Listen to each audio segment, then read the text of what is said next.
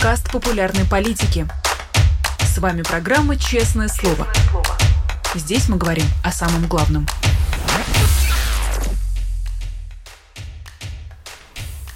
Привет, друзья! Если вы это видите, то вы смотрите «Честное слово» на популярной политике. Меня зовут Ирина Алиман, напротив меня Мария Певчих, и вот мой первый вопрос. А что случилось? Я, нужно немножко сузить, мне кажется, тему, что случилось с чем. Что мы делаем с тобой в 19 часов по Москве в студии «Честного слова» на канале «Популярная политика». Мы с тобой, Ирина, теперь в 19.00 каждую пятницу ведем передачу на э, «Популярной политике», потому что мы обсуждали это, обсуждали. В этом эфире обычно ходила по четвергам. Обсуждали, обсуждали, придумывали, придумывали. А потом так вот после Нового года что-то мы решили здесь поменять, там поменять, здесь передачу придумать. А вот вечерние эфиры в том числе у нас, нас теперь покинули. И освободилось время, освободился слот. А, смотрит нас с тобой обычно хорошо. Тьфу-тьфу-тьфу. И а я подумала, почему бы и нет? А Логично. А почему бы, почему бы не занять этот прекрасный пятничный вечер и в качестве эксперимента вот мы поведем передачу несколько пятниц и будем очень внимательно смотреть, насколько зрители, э, насколько зрителям это вообще интересно, сколько человек будет смотреть в онлайне, сколько человек будет смотреть потом, э, сколько человек будет поддерживать нашу передачу. Я призываю это делать и ставить лайк, и э, отправлять э, пожертвования через YouTube или супер вопрос в супер чат. Ну, то есть миллион есть способов. Я всячески призываю наших зрителей Э, дать нам сигнал э, о том, э, нравится вам передача или нет, хотите ли вы, чтобы она выходила постоянно. Ну а потом мы решили, что если пойдет хорошо, то мы уже как-то ее а, там брендируем по-другому. Там, может, а, глядишь, с тобой дослужимся, и студию нам сделают понаряднее, а, и как-то мы ее отдельно будем позиционировать. Но по сути, по сути, это наш самый дорогой, самый старый формат, честного слова, когда просто а, 45 минут, ну, сейчас чуть-чуть подольше, мы будем сидеть обсуждать события недели. В общем, главный наш а, месседж а, к зрителям такой. У нас есть KPI, а, который заключается в количестве лайков, комментариев, просмотров, платных вопросов, которые можно задавать через суперчат и через friends.politica.media. Мы будем следить за тем, как эти KPI соблюдаются и выполняются нашими зрителями, и, ну и нами в том числе, конечно же. И по итогам примем решение. Вот так. Да, ну слушай, ну пятница вечер, но ну, на самом деле не самый неприятный способ провести пятничный вечер. Поэтому э, я в наших силах уверена и прогноз у меня оптимистичный. Тогда давай начнем с э, того, что будем, например, подводить итоги недели, почему бы и нет. Вот вторая неделя года, да. э, много чего уже успело произойти, э, и мне кажется, одна из самых э, главных вещей это то, что судья Ким наконец нашла Алексея Навального.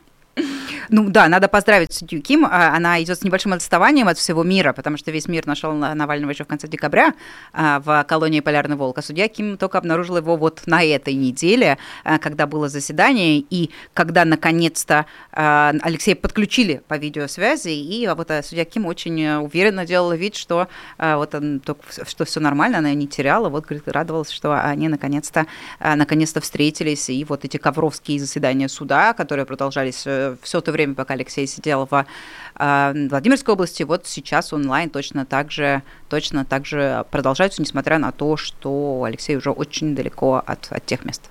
Ну и, конечно, я надеюсь, что судья Ирина Ким mm-hmm. оценила, во-первых, радость Алексея при виде э, судьи Ирины Ким. А, также надеюсь, что все те, а, кто его не мог найти, теперь также рады, что они сумели найти Алексея Навального. Будет чуть странно шутить об этом, но все-таки сам Алексей шутит о том, что, наверное, с судьи вот этого самого Ковровского суда Владимирской области наверняка закатили вечеринку, да. когда Алексея этапировали, только потому что Алексей сам находит в себе силу шутить об этом. Mm-hmm. Я повторяю, это вслед за ним. Но... Я уверена, что так и было на самом деле, что, конечно же, для, для этого Владимирского, этой колонии, для Владимирской в Мелехово, э, это огромная как бы, гора с плеч, и, э, ну, ты представляешь, они были заняты все это время э, выдумыванием бесконечного количества там пыток, и издевательств, и каких-то новых правил, да, и каких-то несуществующих, да, новых правил, которые они выдумывали, чтобы вот лишь бы сделать Навальному похуже, да, постоянно в ШИЗО его выдворяли и так далее. А сейчас у них вот все возвращается на свои обычные, обычные рельсы, и больше теперь это не их э, зона ответственности, и как Алексей пошутил, что там, наверное, была не, просто вечеринка, а даже скорее караоке-вечеринка, потому что как такой повод как заслуживает э, как минимум такого, а может быть и костюмированная. Надеюсь, что только не голая, да. Вот это единственное, что... Это опасно. Ну, в общем, э, Ирина Ким э, в среду встретилась с Алексеем Навальным по видеосвязи, в mm-hmm. четверг э, с Алексеем встретился в Верховном суде, но опять же по видеосвязи, судья Нефедов, да. который в прошлом году запретил да. ЛГБТ в России. Mm-hmm. Собственно, вчера этот закон вступил в силу, и все причастные к ЛГБТ люди, ЛГБТ-персоны, в общем, теперь... Экстремисты экстремисты в России, да. А, следила ли ты за вот этим судом? Там у Алексея было два иска. Да, да, я следил за этим судом, и я рекомендую всем, кто не следил и кто пропустил, обязательно прочитать речь Алексея вот как раз в рамках этого Верховного суда. Эм, она есть, э, полная расшифровка есть на медиазоне, и можно погуглить, найти, они везде ее запостили. А у Алексея всегда очень хорошие речи, и всегда э, он выступает очень, очень сильно в этих судах. Но есть какие-то речи, которые прямо вот на другом уровне немного, и это, и это одна из них. А, очень интересная, очень а, хорошая, очень сильная речь, про, которая, которая вообще изначально про очень бытовые вещи про очень, а, про очень бытовые запреты, да, такие две банальные, два банальных запрета, которые к нему применяются. Это запрет на наличие более чем одной книги, Э, да, в помещении камерного типа в ШИЗО, и запрет э, и ограничение времени приема еды. Э, вот и по первому пункту, э, это в первую очередь касается религиозной литературы, Алексей сказал очень именно интересную речь про то, как устроен ислам внутри, внутри тюрьмы как те люди, которые проповедуют ислам, как те люди, которые, э, которым необходимо, да, которым религия подразумевает необходимость молиться несколько раз в день с помощью, там, используя литературу, используя э, четкие, да, используя там какие-то другие эм, э, религиозные символы, как им не дают это делать, и запрещая это, очевидно, да, в а, попытке каким-то образом бороться с э, так называемым религиозным экстремизмом, которого, естественно, в большинстве случаев никакого нету, им, им не пахнет. Вот они, запрещая это, случайно запретили все абсолютно другое, да, и точно так же теперь а, Навальному или любому другому православному а, человеку нельзя иметь больше одной книги, это, соответственно, будет Библия, а то, что выбор приходится делать между Библией и газетой, да, между Библией и любой другой там, знаю, художественной книгой или любой книгой по выбору, это, это, это становится случайным запретом просто из-за того, что ФСИН э, таким образом борется с исламом. И, естественно, это нарушает э, все, э, все вообразимые там, права и свободы, там, в том числе конституционные, э, право исповедовать любую религию есть у любого э, гражданина России, и, естественно, э, особенно в тюрьме. Особенно в тюрьме э, не секрет, что вот в таких экстремальных условиях, в, э, при таком экстремальном э, стрессе люди находят себя в религии, и им очень важно иметь доступ к этому, иметь доступ к их практикам религиозным, они э, де-факто запрещены э, в попытке побороть ислам, они запрещены всем другим, какую бы религию они не исповедовали. Очень, очень сильный текст, очень хороший, прям третий раз или четвертый порекомендую, найдите, почитайте. А вторая часть его про эм, время, которое дают заключенным для э, приема пищи, для ну, там, обеда, ужина, э, которое, согласно правилам распорядка, составляет, должно быть до получаса. И вот эти вот до получаса из-за этой такой-то формулировки, соответственно, трактовки у этого э, бывают абсолютно зверские, в том числе вот во Владимирской области, где он сидел. Соответственно, э, там до получаса значило 10 минут иногда там 15 минут, иногда потом снова 10. И э, это, это может значить, что это может быть и 3 минуты и 4 минуты, это же тоже до получаса. И Алексей рассказывает, что самая популярная еда в тюрьме, самая популярная еда, которую можно заказать в ларьке, так называемом тюремном, это доширак. Это лапша, которую ты завариваешь, и которую по определению нужно ждать, э, чтобы перед потреблением в пищу, ну, не знаю, ну, там, 5-7 минут, э, может быть, больше, да, чтобы она чуть-чуть остыла да, от, от э, кипятка. И если у тебя всего 10 минут, в результате там на восьмой минуте ты остаешься с блюдом, да, которое ты ждал весь день, сидя в в камере, да, там не то чтобы есть какие-то другие развлечения или какое-то разнообразие, да, людей в тюрьмах не докармливают. Конкретно Навального в тюрьме постоянно все это время не докармливают. Это видно там по его внешнему виду, по количеству веса, который он потерял. И вот наконец-то у тебя этот ужин, да, у тебя наконец-то это э, время, когда э, хоть что-то, хоть какая-то еда у тебя есть, а у тебе это выдают и через 10 минут э, забирают, и ты заставляешь себя там на протяжении секунд, там, я не знаю, э, 120 секунд, э, пытаешься съесть все, что, все, что можно успеть. Естественно, это, это, это жутко некомфортно, это очень унизительно, и нет никакого логического объяснения, объяснения с точки зрения здравого смысла, зачем этот запрет может существовать. Ну, какая вам разница? У вас есть, у вас есть правило до получаса, сделайте 25 минут, сделайте 20 минут хотя бы. Э, но вот нет, э, тюремная администрация находит любой такой способ каким-то образом подгадить э, заключенным и сделать их, их жизнь невыносимой. Это то, что происходило в судах. Сегодня, на этой неделе, интересные процессы, очень правильно, мне кажется, что Алексей этим всем занимается и ставит под вопрос вот эти вот нормы сложившиеся, потому что не то чтобы есть много кому защищать права заключенных в России сейчас. Ну, тут, конечно, надо отметить, что Верховный суд, э, как водится, иски отклонил, но... Сюрприз. Знаешь, э, все-таки интересно, судя по тому, как э, российская власть и разные ее органы э, буквально всех нарекают экстремистами, mm. скоро экстремистов на территории Российской Федерации Будет станет больше, чем не экстремистов, да? А почему именно экстремистами пытаются всех назвать, обозвать и именно по этому признаку в итоге преследовать? Я думаю, что от отсутствия а, фантазии и от э, отсутствия какой-либо э, от, от, от закончившихся методов преследовать людей каким-либо другим способом. Экстремизм, на самом деле, слово достаточно странное, мы об этом редко задумываемся. Я столкнулась с этой ситуацией э, несколько месяцев назад, ну, может быть, когда вот начался процесс по экстремизму над Навальным, когда я кому-то из иностранцев объясняла, а за что Навального сажают, и вот мы там долго обсуждали, я постоянно, постоянно в своей речи использовала слово экстремизм. Экстремизм, экстремизм, и я там а, употребляла его по отношению к Навальному, нашей организации, потому что наша организация тоже экстремистская, сотрудникам другим, которые тоже проходят по экстремизму, экстремистским э, статьям. А потом, э, я уже не вспомню, с кем это был разговор, и потом меня переспросили, а, а, а что за экстремизм-то? В чем экстремизм? Я говорю, ну как, ну типа политическая деятельность. Они говорят, окей, понятно, а экстремизм в чем? Типа вы предлагали что-то взрывать и сжигать или там пускать под откосы поезда? Я говорю, нет. А, ну, может быть, типа вы э, планировали покушение на Владимира Путина, да, и это стало известно, и поэтому вы экстремисты? Я говорю, нет.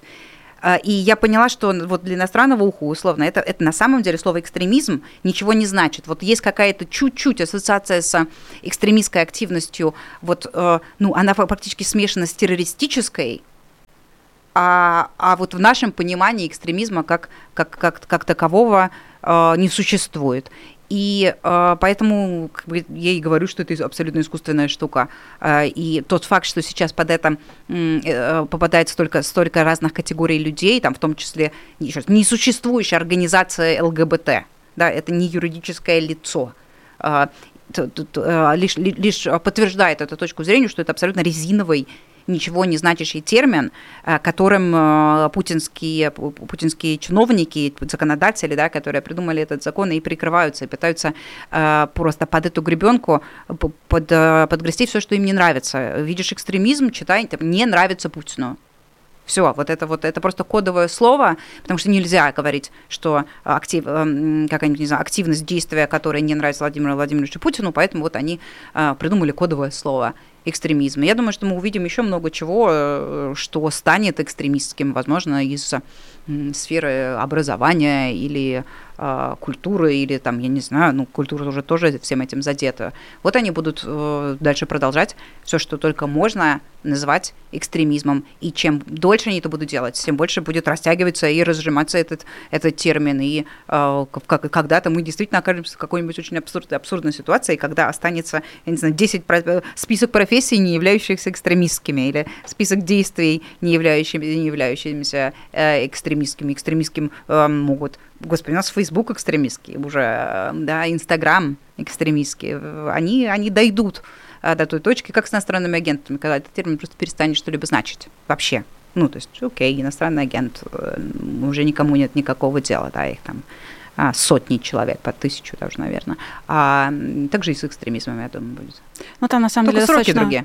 достаточно просто ориентироваться. Алексей Навальный, а, сотрудники штабов, а, координаторы штабов Алексея Навального, ЛГБТ-персоны и видеомусульмане, если мы говорим о том, что им не разрешено, mm-hmm. тем, кто содержится в учреждениях СИН, не разрешено пользоваться своими священными текстами, нельзя mm-hmm. читать Коран и молиться, да, это экстремисты, а Талибан и Хамас — это братушки. И не еще, перепутайте. Еще прекрасный вопрос, почему эту речь э, про защищающие права ислама э, изнутри тюрьмы, почему защищающие их право читать Коран и практиковать, почему их четкие, которые им нужны для молитвы, почему, почему защищает Навальный, а не Кадыров? Да, что мешало, что Рамзан Кадыров не знает, как сидят в России, конечно, знает. Он не является лидером а, признанным лидером мусульман на каком-то, да, таком ну, на, на, на каком-то все-таки уровне вне церкви, если говорить, а, является, конечно.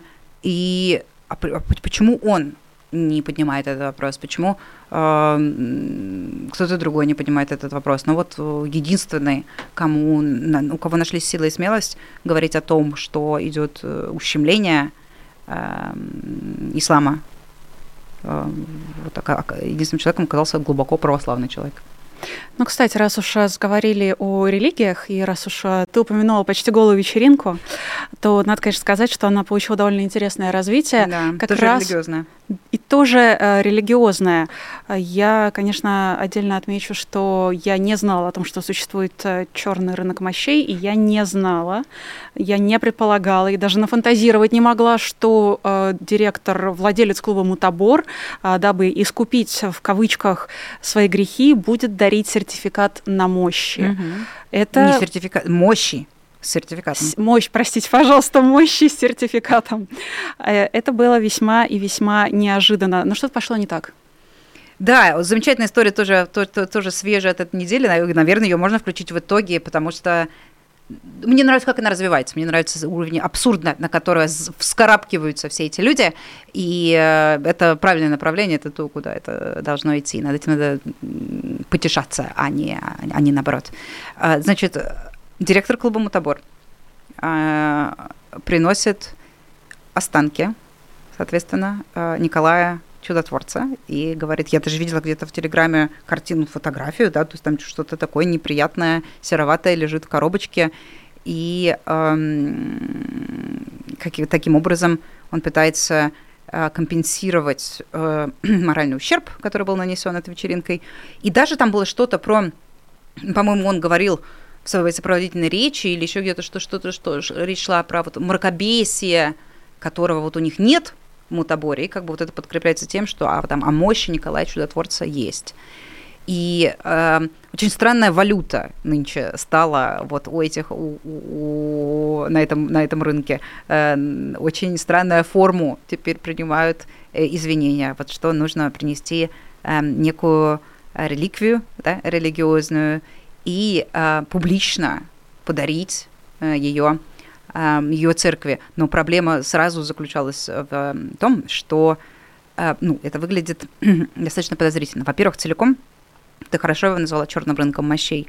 Вот да, как бы это вызывает все больше и больше вопросов у тех людей, за которыми они, которые за это следят, потому что а, такое количество мощей у человека, если мы воспринимаем его, ну, просто как, как человек, вот, вот, вот тело физическое, уже не очень понятно, как может э, помещаться, и сколько у Николая Чудотворца было чего, что и в, в таких количествах э, это дарится, привозится, да, поклоняется, да, люди стоят в очередях и, и, и все прочее. Очевидно, что существует некий э, черный рынок фейковых останков, да, которыми... Значит, сразу фейковых. Известно было про 10 голов Николая Чудотворца.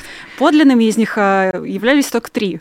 Ну да, и, да, и 15 ног, да, и, эм, и так далее. То есть это какая-то такая странная тема, мне не хочется никого ни в коем случае оскорбить, тех, кто мало ли э, кому-то важны эти мощи, и люди действительно, невозможно отрицать, стоят э, часами да, в этих очередях, когда э, кого-то там привозят. Я помню, Владимир Якунин этим очень любил заниматься, его старинный путинский друг из кооператива «Озеро», бывший глава РЖД, вот он кого-нибудь привезет, и туда ходят все на поклоны поцеловаться, и там приложиться, и все прочее. Но при этом невозможно не заметить, что есть некий обман и не все, что вам предлагают поцеловать в церкви, является э, тем, что э, не является действительно каким-то священным объектом и тем, к чему стоит прикасаться э, каким-либо образом. И естественно, такие поступки, естественно, вот тот факт, что люди вот буквально барыжат мощами, Э, вызывает э, некую, некое чувство, ну, я не знаю, ну, какого-то... Ну, кто не? Давай ну, будем ну, ну, называть да. вещи своими именами. Ну, да, то есть, как бы, это... Это и со, причем со всех сторон, что самое стран, страшное, это и со стороны дарящего, и со стороны принимающего, и со стороны системы э, Русской Православной Церкви, где такая валюта в ходу. А, выяснилось, что эти, вот эти конкретные мощи Николая Чудотворца а, подкреплены сертификатом некоторым, неким из Италии, и журналисты позвонили вот этому итальянскому диакону или еще кому-то, кто, кто сертифицировал это все. Выяснилось, естественно, что он уже как 8 лет не работает вот в приходе, и где, где, э, где он работал, он действительно э, специализировался на э, хранении какой-то вот церковной там утвари, реликвии и всего прочего, но 8 лет уже нет а сертификат выдан, по-моему, 2018 годом. То есть уже даже не было возможности, у него не было мандата да, для того, чтобы это подписывать э, каким-либо образом. Я все еще, мне сложно об этом говорить, потому что я понимаю, что мы говорим о, о, о куске разложившегося трупа да, формально, и, и, и сертифицирование этого всего а, вызывает у меня какой-то просто абсолютно диссонанс, э, но ну, что делать, как бы не мы это придумали.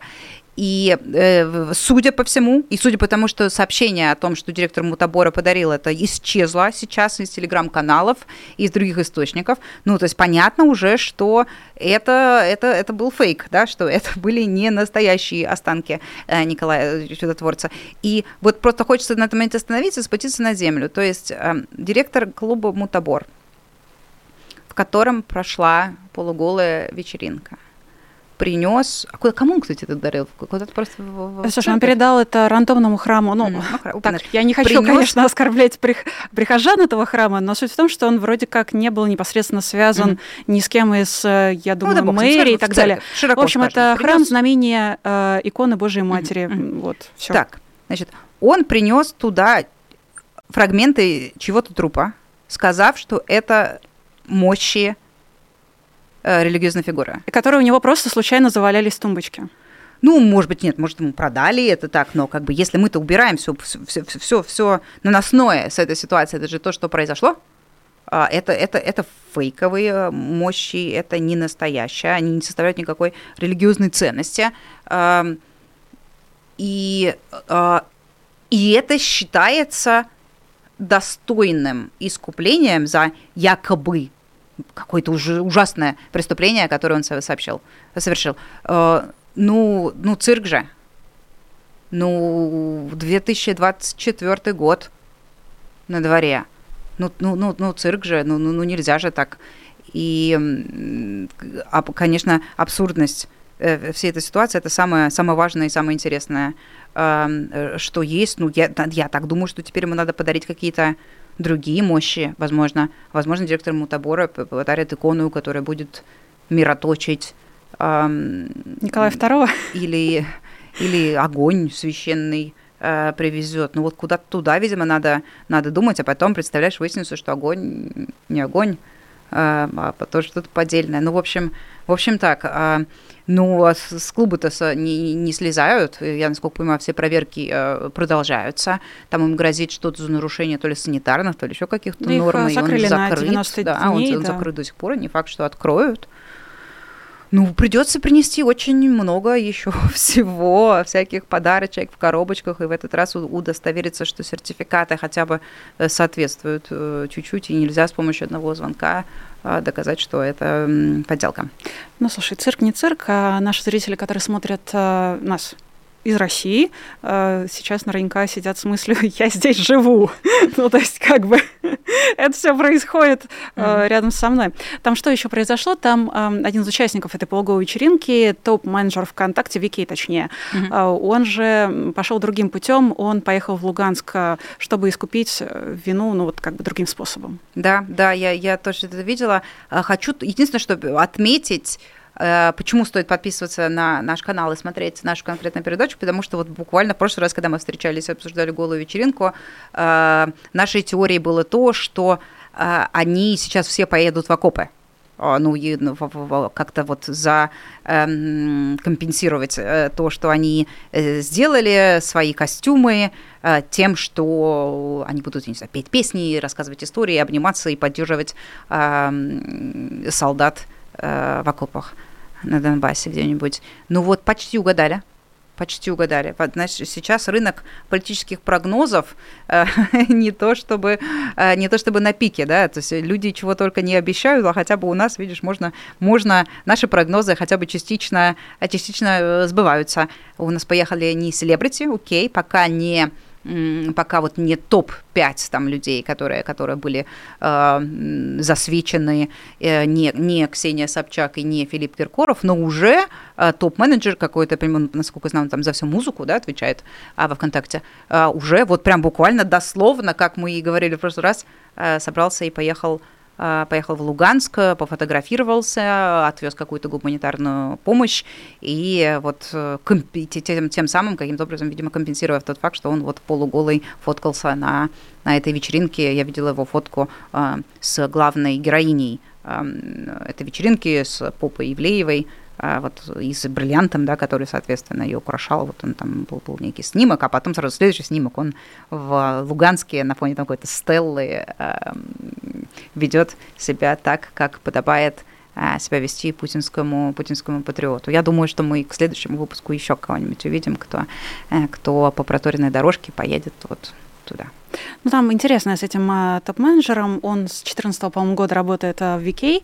Он является организатором VK Феста, mm-hmm. а, причем с самого основания, с самого начала. Mm-hmm. Тоже какое-то, насколько я понимаю, достаточно зашкварное мероприятие. Mm, ну, как тебе сказать, в Питере, насколько я понимаю, его любят. Ну, то есть, мне кажется, наши зрители а, поправят. Я не знаю, как это проходило в Москве. Я даже не уверена, mm-hmm. что это в Москве проходило. Я всегда видела отчеты из Питера, как проходил VK Фест. Это mm-hmm. был типа их ответ, ну, потому что родина ну, Викей да. это Питер, mm-hmm. и это был их ответ э, пикнику Афиша в Москве. А я так понимаю, что просто в какой-то момент, то есть это было то, все, все в этом фестивале, как э, случается обычно, что типа сначала было хорошо и нормально, а потом, э, когда сменился и подход, и менеджмент, и все остальное, типа все стухло, всё и, стухло и, да. и, стало, и, и стало ненормальным.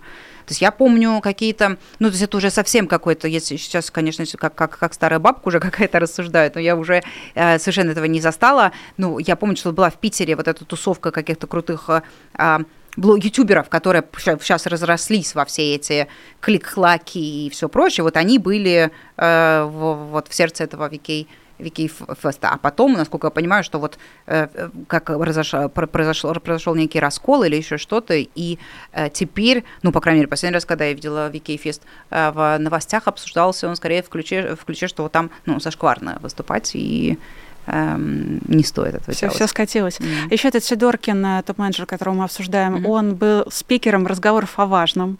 Ну, ну да, окей, ну все, ну тогда все. Тогда ну, ну, я ну, думаю, что это, обсуждаем? это все обсуж... Э, это, конечно, все объясняет и это все решает. В общем, не последний человек.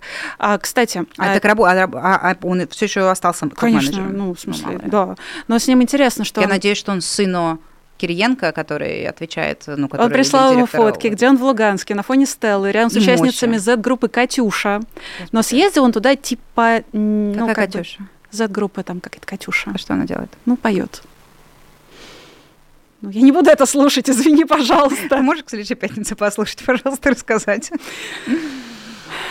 Ну хорошо, за группа Катюша, ладно. Да нет, история в том, что он туда съездил типа неофициально. Ну, как бы он это не разглашал.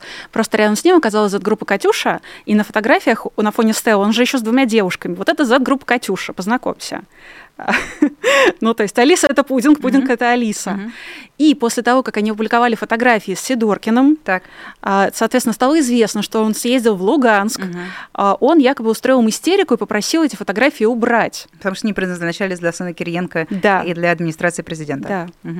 Вот, вот как, я не вот как это все закончилось. ну, конечно, это, это вот так же, как Путин случайно встретил э, в Мариуполе, прогуливаясь про Мариуполь, случайно встретил местных жителей, которые рассказали ему что-то.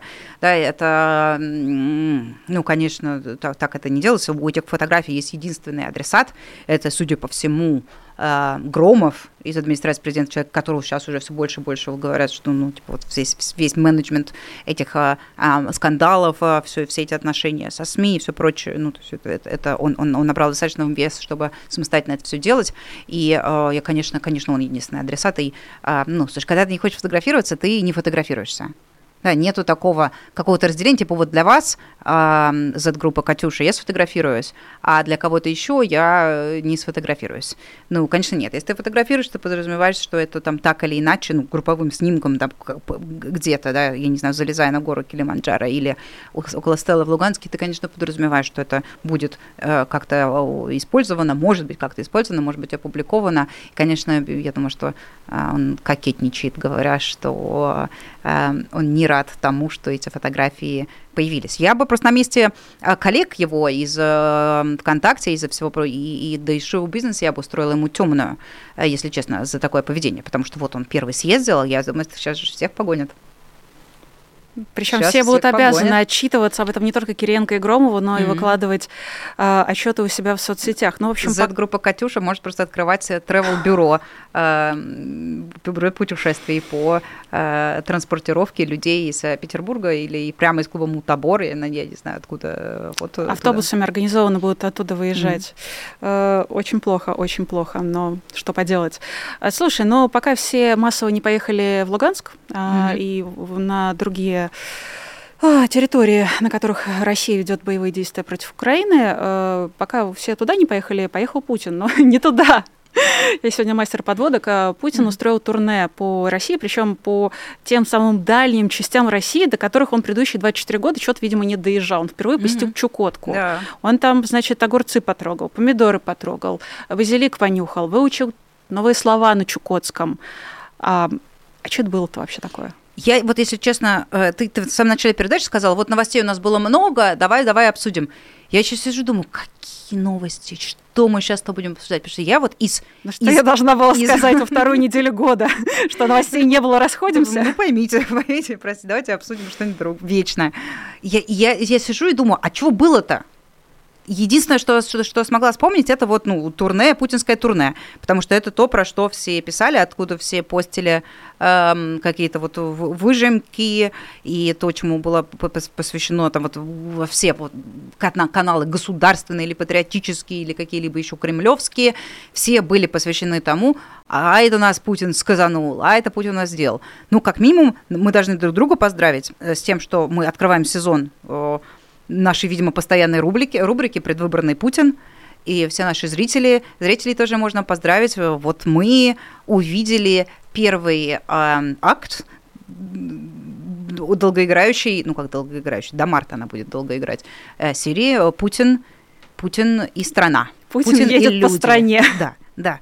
А, началось, вот предвыборный, а, вот он предвыборный сезон, вот он а, год, в который проходят выборы. Путин давненько всем этим не занимался, и в прошлый раз он, он, он, он тоже, конечно, ездил, но сочковал много, надеюсь, тут они поправят. Теперь понятно, что они делают. Первой точкой была Чукотка, где как, к моему удивлению, я, я тоже не знала, что Путин там, оказывается, за все 24 года ни разу не был. Видимо, ее как Эм, отдали Абрамовичу в 2000 году, или когда он там, а потом, когда он стал еще губернатором, так он э, решил, что все, э, не, не, не надо туда больше ездить. Возможно, просто Абрамович ему потом вернулся с Чукотки и сказал, Владимир Владимирович, не, не езжайте, не стоит того, не стоит денег, эм, один из десяти. Э, но... Чукотка, конечно, очень красивая, я ну, просто конечно. отдельно отмечу. А, у меня есть некоторое количество знакомых, которые и добирались э, для того, чтобы путешествовать. Есть знакомые, которые mm-hmm. там жили и работали, потому что там, помимо всего прочего, кстати, и радио есть прекрасно, было прекрасное радио Пурга, по-моему, на Чукотке, как раз и э, разные другие работы, на которые не все соглашаются. Будем честны, там mm-hmm. очень холодно, там очень экзотично, вот. Но Путин почему-то вот как президент за 24 года не посчитал нужным доехать ну, до да, нее. не посчитал. Ну, хорошо, сейчас доехал.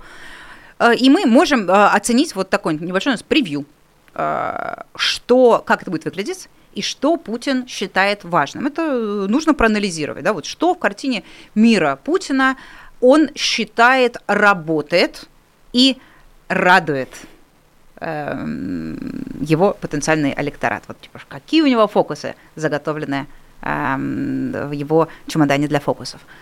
Ну окей, вот парник, они пошли в парник, в теплицу. Значит, эм, с какой-то женщиной там гулял, они э, по очереди трогали овощи. Э, женщина возьмет огурчик, скажет, о, какой там большой, крепкий, там Путин возьмет огурчик, скажет, о, да, вот, вот хороший огурец. Следующая сцена, они подходят к помидорам. Если огурцы, если честно, вот огурцы я посмотрела, они реально такие ну, ну, выглядели прилично, э, то помидоры были совсем, совсем квелые ну, такие зеленоватые, разного размера, и как, ну, то есть не очень презентабельные. Ну, то же самое, значит, подошел, потрогал, пожмякал помидор, э, пошел дальше, нюхать базилик, да, ну, типа, вкусно пахнет, сказал. Все. Э, и, и как бы, и я-то думала, что они сейчас как-то подведутся к слону в комнате. А слон в комнате заключается в том, что помидоры э, на Чукотке стоят 1600 рублей. Там лимоны 1200, апельсины там еще больше. И, и все это является эм, благами э, крайне недоступными. Ну, представьте, сравните цены. Ну, то есть, ну, 1600 помидоров, ну, ну, ну, ну, ну это же безумие. Я-то думала, Путин сейчас в теплице скажет, я э, потрогал все, что можно было потрогать, э, и понял, что я своим путинским указом сейчас зафиксирую цену на помидоре на там, 700 рублях.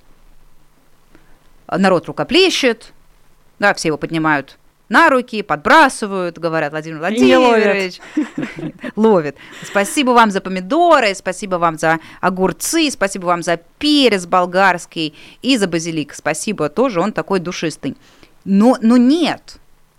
Они просто походили и потрогали, а помидор как был 1600 за килограмм, так и остался 1600 э, за, за килограмм. И перец болгарский по такой же цене, и, э, и остальные овощи. То есть как бы от чего ходили-то? Ну, то есть сказать, что скоро эм, все, будут, все будет местно и, э, и выращиваться вот в этой теплице, но этого невозможно сказать, потому что этого не будет. Ну, э, это, это Чукотка, это не предусмотрено. В этих регионах все, к сожалению, импортное. Просто, ну, просто надо делать так, чтобы это импортное было по нормальным ценам, по человеческим, по доступным. Не нужно пытаться в вечной мерзлоте, в том месте, где э, качают нефть и добывают алмазы, не нужно там пробовать растить ананасы и бананы. Нужно добывать нефть и алмазы, как это там задумано, деньги, чтобы оставались там же, да, они уходили в Москву, и чтобы на, на эти деньги в том числе жило там местное население, чтобы им регулярно привозили по адекватным ценам э, овощи и фрукты, без которых невозможно жить, без которых там нельзя жить, это витамины, это нужно, а, да, это часть э, рациона, от которой нельзя просто взять и отказаться, потому что у тебя нету э, 1600. И а, ну вот, ну, ну нет, Путин не пообещал этого, и, и, никак, и понятно, что не изменится ничего никаким-то кардинальным образом. Он только вот сокрушался. Ой-ой-ой, а вот представляете, как интересно. Здесь приезжаешь в аэропорт, потом надо до зим, по зимнику ехать до Анадыря. Ну, ну, здрасте, Владимир Владимирович. Ну да, ну вот, представляете, так всегда, да, вот зимой по зимнику, э, а летом нет, вообще там хрен доберешься. Ну вот, добро пожаловать э, в, Россию. Вот, а потом После теплицы они пошли, он, он устроил пресс-конференцию, где он сказал, что Сейчас пытаюсь вспомнить, что у меня причило больше всего. А, что он, ее спросили, типа, Владимир Владимирович, как вы, расслаб, как вы расслабляетесь? На что он сказал какой-то абсолютно а, фразу из паблика, знаешь, паблики ВКонтакте с Волком, цитата Волка, да, вот цитата пацана. Вот, то есть, что мне расслабляться, я не напрягаюсь. Да мы верим, в принципе, мы верим. Да просто, знаешь, предвыборная штука, странно. Ну, то есть, типа, ну, ну, наоборот, как бы, надо говорить, что ты очень много работаешь, надо показывать результат своей работы. А он там на да таком зачем? чиле, на пятом сроке. На таком расслабоне, значит, цитата Волка про а, расслабляются те, кто кому напрягаться нужно. Значит, там было и дальше еще он сказал, что ну, два часа в день э, спортом э, занимается, поэтому э, здоровье его в порядке, ему там типа не, не таблетки не нужны, а зарядка, да, там все Ой, это а решает. ты помнишь, ты помнишь его тренажеры в вот этом, Да. его специальном Без поезде, который по его специальной железной дороге ходит? Не, я вспомнила их... Господи, вот же были времена. Помнишь, как фотосессию? Ну, фотосессию, Конечно, видеосессию с, конечно, с Медведевым Медведевым. в Сочи. Они там очень смешные, плюгавенькие такие, в Да. футболочках, штанишках и кроссовочках. Сначала чай попили, или они сначала А потом потренировались, чай попили. а потом да, чай да, попили. да.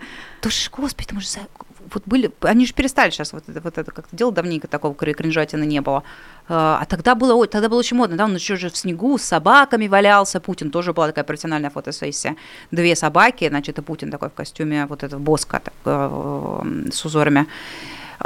Э, значит, два часа в день говорит. Я, ну, тут я должна признаться. Знаешь, знаешь, нас часто критикуют, тут говорят, вы расследование делаете про яхты путинские, про дворцы, это вы им просто завидуете. Эм, нет, вот, вот дворцам с мебелью Людовика XIV я никогда не завидовала, а вот два часа в день на спорт – это тема.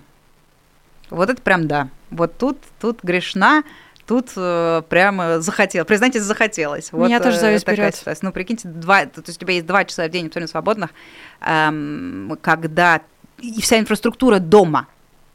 Да, тренера, э, бассейн, э, спортзал сам непосредственно, потом Комната вот эти вот грязи. его- комната грязи, вот эти вот контрастные купели, бани, сауны, хамамы, криокамеры, да, вот это все, что у тебя есть. И, и как бы я-то почему-то думала, вот эти спа-центры, мы делали большое расследование про спа-центр э, в, на его резиденции э, в Алдае. И там типа четыре этажа, все возможные виды э, саун, бань, камеры и так далее. Я еще думала, ну что за фигня, вот просто просрали ст- столько денег, простите, пожалуйста. А, ну когда же этим пользоваться? А теперь я понимаю, вот когда.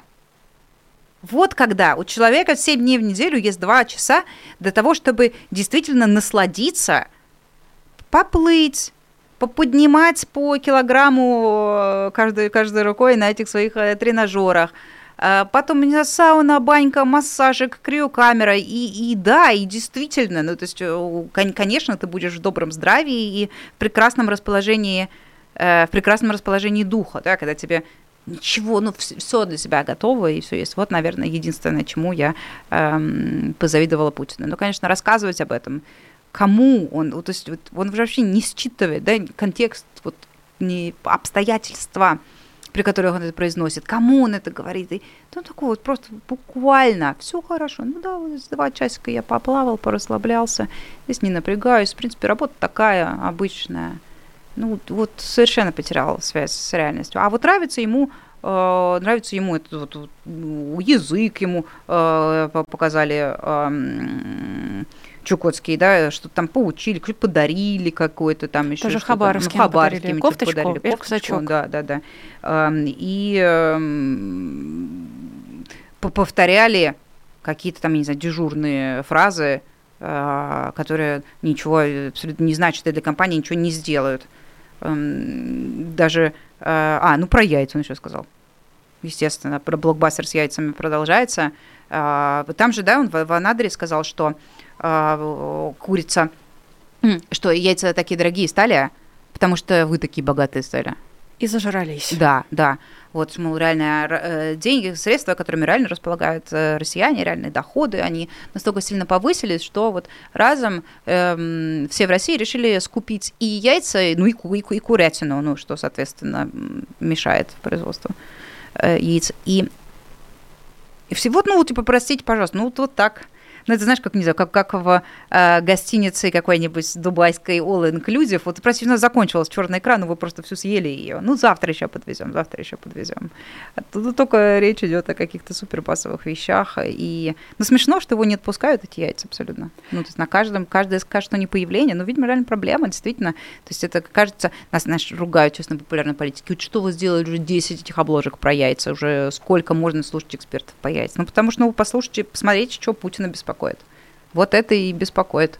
Эм, это действительно серьезная проблема. И э, это вот очевидно решение они не могут найти, кроме того, что кроме вот этого а, почесывания эго, да, вот это вот вы просто такие богатые стали, беспечные, вы скупили все, все, все, все в стране. Слушай, есть еще одна весьма весьма серьезная проблема, это коммунальные аварии по всей России, mm. и Подмосковье замерзало, э, сегодня минус 16, насколько я видела, но вот буквально там вчера было ноль, это, наверное, был единственный день, когда и дома стало нормально, а, потому что, ну, все-таки э, достаточно много регионов остались без тепла. Это и в Волгограде, и катастрофа mm-hmm. коммунальная тоже, ну, точнее, авария и в Подольске, и в Новосибирске. Бойко, собственно, сколько говорил про а, своих... Согр... Да, и прогноз, что завтра, завтра в 17 тоже Бойко, я думаю, что это мы будем, мы много услышим а, про это, потому что... Тогда на этом я закруглюсь, я оставлю Бойко возможность об этом поговорить. Но ты заметь... Бойко об этом говорит, да, а Путин нет. Да, ну ты заметишь, что, во-первых, Бойко об этом говорит, а Путин нет, во-вторых, у него была прекрасная возможность, ну просто Подмосковье, Волгоград, Подольск, это как бы ближе к Новоогарёву, чем Чукотка, при всем уважении к Чукотке, и Хабаровск, при всем уважении к Хабаровску. А, это, во-первых, ближе. А, во-вторых, он мог бы прилететь туда на голубом вертолете, выйти весь такой красивый, сказать, мы все а что, э, починим. Ир, что он починит? Он выкопает тебе э, теплотрассу и залатает в ней дыры? Ну, вот у него предвыборный чес. Он мог бы ну, что-то сделать. Чесать надо там, где чешется. Так вот эм, там чешется, там люди буквально в 24 году у костра. Насколько я понимаю, большинство, вот, по крайней мере, то, что я читала какую-то заметку про Подмосковье, именно там проблемы связывают с тем, что э, построили, э, натыкали вот этих новых районов столько всего и перегрузили инфраструктуру. То есть она и так была не очень. Она и так была в плохом состоянии, и так э, до, до сих пор не вот с этих советской советских рельс их не переставили всю эту инфраструктуру э, на новые. И, а поверх этого они взяли еще и вот это вот ну, сравнительно доступного жилья настроили, натыкали этих домов окна в окна многоэтажных. И это же такая же проблема, как, я не знаю, вот они, они тыкают эти дома, но не строят парковки, строят эти дома, но не строят школы и детские сады. Это все как бы один тип проблем, когда э, девелопер э, вместе с ним региональная власть, городская власть гонятся, гонятся за быстрыми деньгами, за легкими быстрыми деньгами, при этом абсолютно не держа в уме э, то, что людям придется там жить. И где-то надо оставлять машину, а ребенка надо куда-то везти. А, и чтобы, чтобы он получал образование. И, а, и воду надо тоже мочь включить, а, а батарея должна там так или иначе хотя бы как-то работать в зимние месяцы. Ну вот как бы здесь Путин просто ничего не может сделать, поэтому какой смысл ему? Что он скажет? Я вам сожалею, вот вам по электрическому обогревателю ну, ну хотя бы да. Ну, а, а кто будет платить за электричество по этим электрическим обогревателям? Даже не знаю, Путин? Ну вот-вот, разве что. Ну, то есть я не знаю, что он им поможет, нам научит их разжигать костеры в условиях зимы от э, я не знаю, камушку и палочки, ну вот, ну, вот, вот. Ну, и, не, и он не будет... Как за... бы есть у меня предположение, что можно сделать в такой ситуации, но, видимо, они нереализуемы. Не очень понятно э, вообще, как бы, как, на чем Путину вести эту кампанию. Понятно, что надо приезжать, появляться, как Супермен плащом все, да, называем накрывать, а потом э, после этого уезда оказывается, что город чист, блистает, и все в нем есть в изобилии. Но чтобы починить теплотрассу, что абсолютно можно сделать. Это не э, гораздо проще, чем запустить э, ракету в космос или еще что-то такое. Ее можно починить, починить. Ее надо откопать, ее надо заменить целиком трассу, да, трубы э, и все, что и все, что с этим связано, э, станции там, да, в первую очередь. Э, для этого нужны деньги, чтобы это сделать. А деньги все ушли на войну и на ракеты. И тут как бы придется выбирать, вот просто буквально Путину надо выбирать э, в ежеквартальном виде, вот буквально каждый раз, когда там бюджет там собирают, пересматривают и так далее, что, на что мы тратим деньги э, в квартале номер три. Вот ему говорит, вот, вот мы можем в Подольске э, обновить электростанцию или теплостанцию или еще что-нибудь. Можем там дорогу переложить, э, можем еще что-то сделать, можем построить детский сад или школу, чтобы не было очереди. Э, или можем построить, там, я не знаю, вот где-нибудь в, в э, ну, Чукотке что-нибудь, или э, в Хабаровске. Или, Владимир Владимирович, все-таки на ракету. Он такой, ну, смотрит, такой, ну, нет, это все-таки на. Давайте все-таки на снаряды, на ракеты, вот, вот, вот, вот они, эти деньги, это вот эм, это то, что очень сложно, очень нужно объяснить тем людям, которые сейчас э, страдают эм, из-за отсутствия тепла или там из-за слишком высоких цен или из-за отсутствия каких-то продуктов том, что это не природное явление, это не гроза. А, яйца не разбило градом, да, неожиданным. А, а зима это не является какой-то необычной или а, неожиданной. Каждый год зима, и каждый год холодно, и каждый год надо отапливать. Как-то вот надо донести до людей, что проблема в Путине. И проблема в том, что эти деньги, которые могли пойти на то, чтобы у них дома было тепло, пошли на то, а, чтобы вагнерам, а, солдатам и э, прочим там военным формированиям, которые есть, э, которые сейчас воюют в Украине, чтобы им было чем, чем убивать украинцев. Есть у меня как раз для тебя платный вопрос. Мы mm-hmm. обещали с тобой сидеть 55 да, минут, да. но я думаю, что мы с тобой задержимся еще минут на 5, поскольку вопросов таких несколько. А, Фоминых 25 польских злотых. Предлагаю, предлагаю ответить на чуть-чуть, на один или на два, а на остальные ответить а, в следующую пятницу, чтобы у людей был скажем так, посадим их на крючок. Не будут ли они чувствовать себя обманутыми? Возможно, будут, ну, давай попробуем. No. Мария, почему оппозиция уверена, что после Путина войны с Украиной не будет? Ну, здрасте, пять минут. Ну, нам надо второй час начинать, чтобы отвечать на, это, на такие вопросы. Ну, да, видимо, хронометраж надо, надо будет увеличивать. Э, я рассказывала об этом, если не изменяет память, достаточно подробно в интервью с Дудем. Я по-прежнему не меняю своих показаний. Я уверена, что любой следующий президент после Путина, даже если это кто-то из серии наших страшилок, самых главных, эм, придет к власти, он э, войну закончит мне кажется, что так устроен этот процесс, так устроена политика, так устроен транзит власти. Э, это закон э, жанра, который обойти э, я не думаю, что получится, кто бы это ни был. На что я сейчас вспомнила, да, вот в этом в интервью Дудю, на что меня заразило. А вот если придет Пригожин? Я ему сказала, нет, Юра, Пригожин не придет. Он говорит, ну почему не придет Пригожин?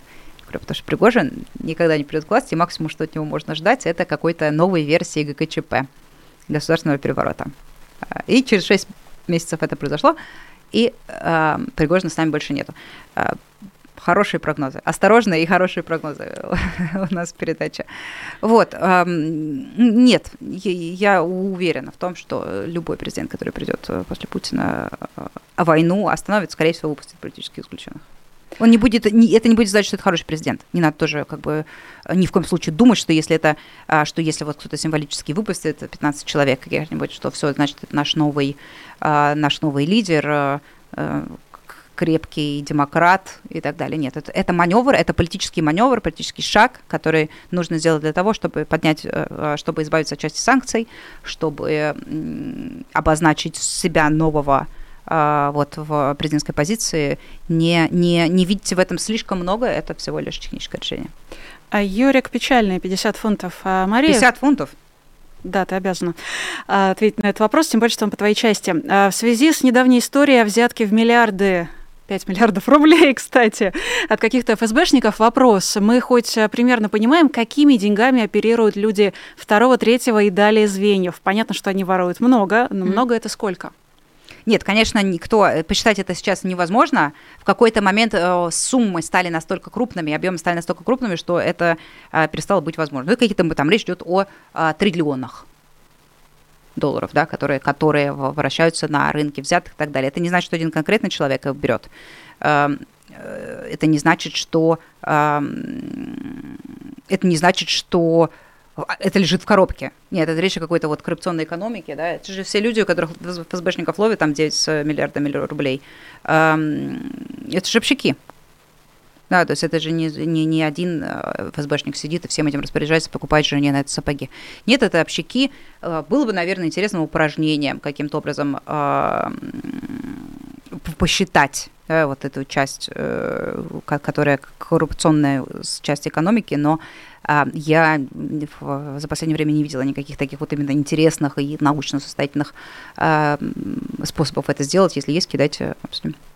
На следующий вопрос я отвечу сама, потому что могу. Михаил Сапир, 15 шекелей. Мария Ирина, прокомментируйте, пожалуйста, начавшийся в Гааге суд против Израиля по иску ЮАР и тот же Михаил Сапир, еще 15 шекелей. И, разумеется, пусть все военные конфликты в мире скорее закончатся от вторжения России в Украину до войны между Израилем и Хамасом. А, дорогой Михаил, я должна сказать, что нелогично, на мой взгляд, комментировать а, судебный процесс, который только начинается. Более того, а, это судебный процесс, который должен определить границу между между необходимой самообороной и военным преступлением. То есть мне кажется, что гораздо логичнее а, комментировать а, это уже постфактум, когда будет решение суда, и когда мы будем знать, на какие критерии они опирались, какие критерии они выявили. В конце концов, после Второй мировой все-таки мы увидели и э, всевозможные конвенции ООН, которые теперь определенным образом да, характеризуют или там, описывают явление геноцида, например.